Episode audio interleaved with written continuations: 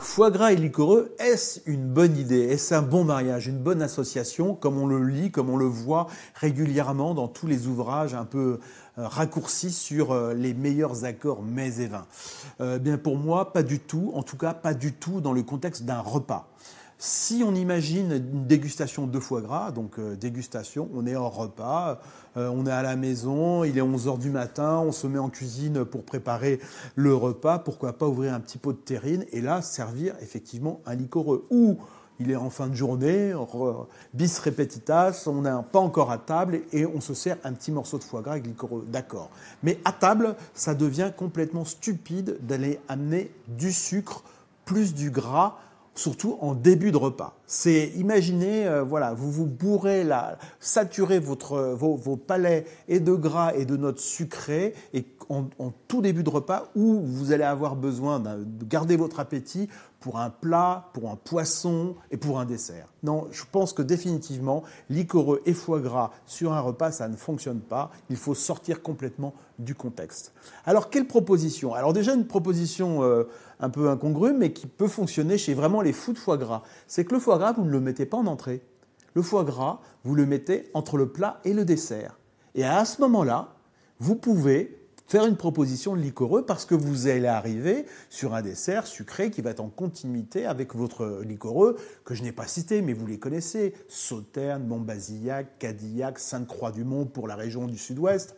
Dans la Loire, ça sera Coteau du Léon, Bonzo, Quart de Chaume, Vouvray, Montlouis dans leur partie euh, liquoreuse. Les sélections de Grenoble de l'Alsace. Enfin, toute cette famille-là, pourquoi pas ne les, les, positionner après le plat? Une belle entrée assez fraîche, comme on les fait aujourd'hui, plutôt euh, tournée vers, vers, la mer ou, ou, des très beaux légumes. Un plat consistant, donc une viande ou un poisson, comme on était en scène. Et là, vous placez votre foie gras. Vous en mangerez un peu moins, mais si vous faites un foie gras maison, par exemple, ce que font de plus en plus les gens, c'est assez facile acheter ses lobes de foie gras et, se lancer dans son foie gras. C'est, c'est pas une expérience très très compliquée qu'on peut multiplier à, foison en mettant des épices, en, en, en, jouant sur la texture déjà du canard et de l'oie. Enfin, vous avez vraiment une palette. Et donc, si vous signez votre propre foie gras, eh ben moi je vous conseille vraiment de le mettre à cette position originale qui est entre le plat et le dessert. Et alors, admettons qu'on reste fou de foie gras et qu'on veut le mettre en entrée.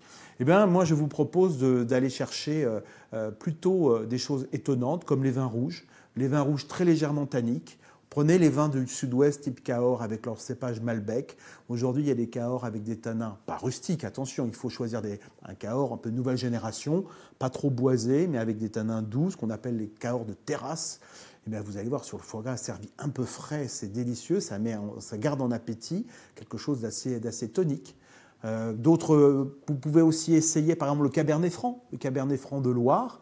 Pareil, servi sur un, jeu de, température avec ses tanins, ces petites notes végétales, ça peut être très intéressant. Vous allez garder vraiment ce, cette appétence, cet apéritif, ce côté en hors d'œuvre, vraiment en début de repas.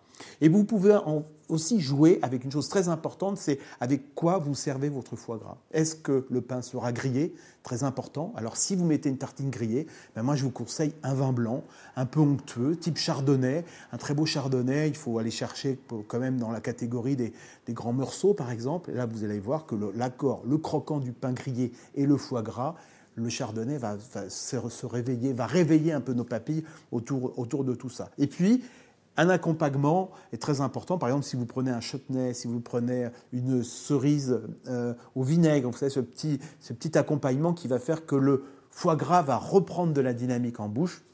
Et eh bien là, vous pouvez aussi aller chercher des vins blancs avec un tout petit peu plus d'acidité, plutôt du nord. Et là, pourquoi pas prendre un, un, un sec, d'Alsace, hein, pas, pas, trop liquoreux, ou un Pinot Gris aussi d'Alsace qui sera très bien en scène avec, euh, cette famille de, de, foie gras boosté. Voilà, donc on oublie les grands liquoreux en entrée, on essaye si on veut entre le plat et le dessert, et sinon on fait plutôt cap sur les blancs secs.